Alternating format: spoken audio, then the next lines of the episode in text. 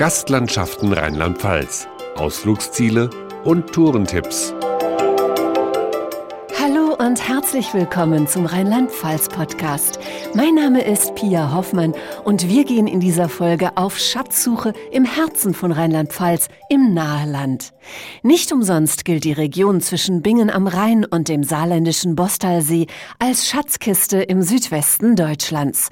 Denn die Region rund um Ida Oberstein ist weltweit als deutsches Edelsteinzentrum bekannt, erklärt Schmuckdesignerin Jennifer Sauer. Das kommt daher, dass man hier eben Edelsteine gefunden hat in früheren früheren Jahrhunderten. Ab und an findet man auf so besonderen Plätzen tatsächlich auch mal ein Quarz oder eine kleine Druse, einen Einschluss in einem Gestein.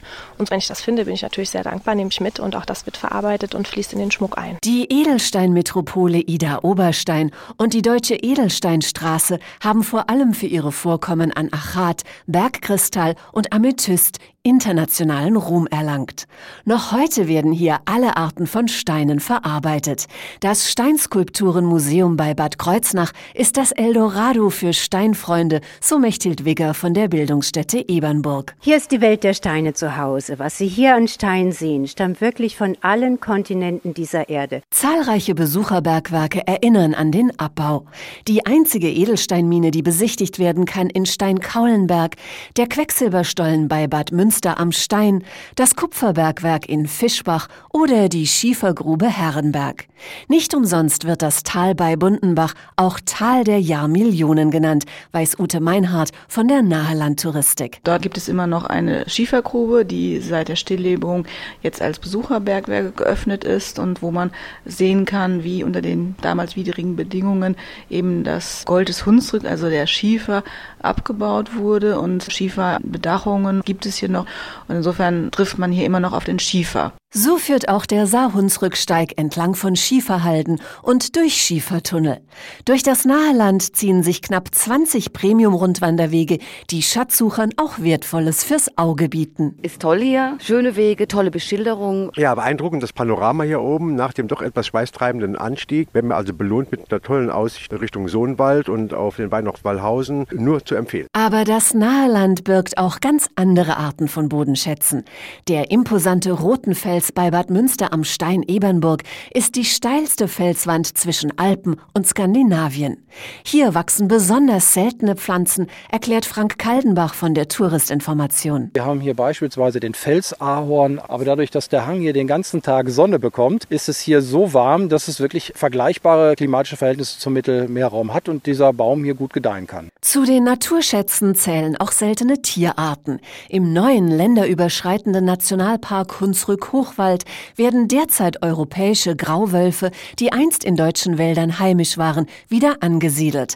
Klaus Görg vom Hunsrückverein ist zuständig für das Wildfreigehege Wildenburg. Wir halten hier die heimischen Tierarten, die im Nationalpark vorkommen, wie etwa Rotwild, Rehwild, Schwarzwild. Die Besonderheit bei uns ist die Wildkatze, die man in freier Natur vermutlich nie zu sehen bekommt, die aber bei uns auch hier heimisch ist. So vielfältig wie die Naturschätze sind auch die kulturhistorischen Schätze im Naheland. Von der Keltensiedlung Altburg mit ihren redgedeckten Häusern bis hin zur Burgruine Schmidtburg. Dazwischen liegen die Heilbäder und Kurorte Bad Kreuznach, Bad Münster am Stein Ebernburg und Bad Sobernheim mit weiteren wertvollen Bodenschätzen, Thermalquellen und Felke. Für Gabi Franz ist ein Lehmbad der Gipfel der Entspannung. Das fühlt sich natürlich ziemlich gut an. Also kühl im ersten Moment und dann wird es allmählich wärmer. Und wenn es einem aber frostig ist, an einem kühleren Tag, dann kann man sich auch eine Wärmflasche ins Kreuz legen. Und dann ist es aber die Aufgabe, da erstmal kräftig drin herumzustampfen und den Lehm dadurch nochmal mit dem Wasser zu verbinden. Denn das macht ihn geschmeidiger. Entdeckt wurde die heilsame Wirkung des Lehmbodens schon Ende des 19. Jahrhunderts von einem Pastor, erklärt der Leiter der Touristinformation in Bad Sobernheim, Ralf Schneeberger. Der Lehmpastor Felge, der Ehrenbürger der Stadt Sobernheim, ist ein Naturheilkundler, der die Säulen Licht, Luft, Wasser, Lehm, Bewegung und gesunde Ernährung in den Mittelpunkt stellt. Zahlreiche Wellnesshotels in der Region haben sich darauf spezialisiert. Gekrönt wird ein genussreicher Tag im Naheland mit einem funkelnden Juwel im Glas, einem edlen Nahewein, empfiehlt die Wein- und Kulturbotschafterin der Nahe, Heike Pauls. An der Nahe Weinstraße haben sie zahlreiche Weingüter, kleinere, größere und wenn das Tor offen steht und man da klingelt, kann man überall einen hervorragenden Wein eingegossen bekommen. Denn das Weinanbaugebiet Nahe hat deutschlandweit die größte Bodenvielfalt vorzuweisen. Mehr als 180 verschiedene Bodenarten bringen die unterschiedlichsten Weinsorten hervor. Etwa 20 Prozent sind Rotweine, bekannt sind auch die vielen Weiß- und Grauburgunder, aber die Krönung ist der Riesling.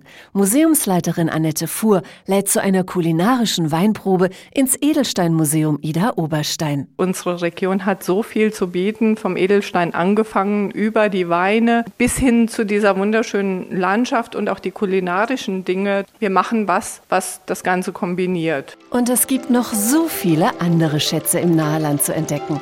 Weitere Informationen dazu finden Sie unter gastlandschaften.de in der Rubrik Urlaubsregionen.